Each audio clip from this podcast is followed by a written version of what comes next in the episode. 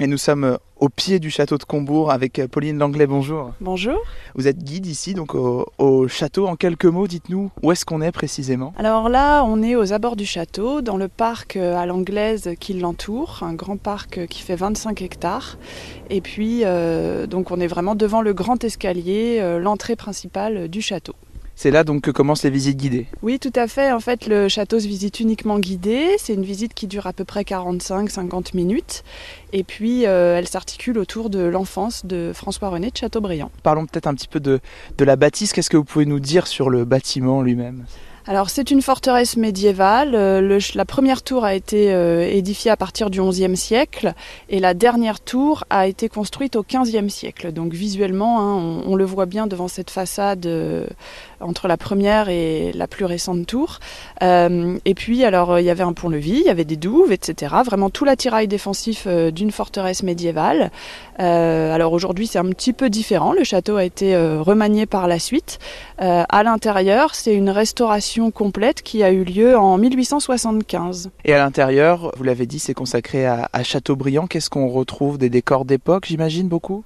Alors en fait, ce qu'a connu Chateaubriand, il le décrit dans les Mémoires euh, d'Outre-Tombe, son ouvrage le plus célèbre. Et euh, ce que les gens voient aujourd'hui, comme c'est la restauration euh, néo-gothique de 1875, forcément c'est un petit peu différent. C'est plus coloré, c'est euh, moins austère que ce que l'écrivain a connu enfant.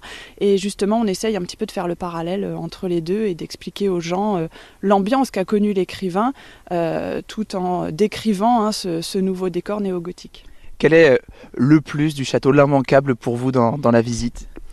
Alors l'immanquable pour moi c'est peut-être le- l'extrait des mémoires d'outre-tombe dont on parle dans la salle à manger qui raconte les déambulations nocturnes du père de Chateaubriand qui se promenait en tenue de nuit avec cette grande robe blanche et qui apparaissait comme un fantôme euh, dans l'obscurité de la pièce. C'est vraiment un passage qui marque énormément les visiteurs parce qu'on voit bien hein, le quotidien de la famille, ce quotidien un petit peu monotone, un petit peu, euh, un petit peu dur, hein, et puis euh, ce père très impressionnant pour le jeune Chateaubriand. On a parlé de la visite du château et justement le parc, on peut faire un tour aussi, on peut le visiter? Oui, le parc peut se visiter seul.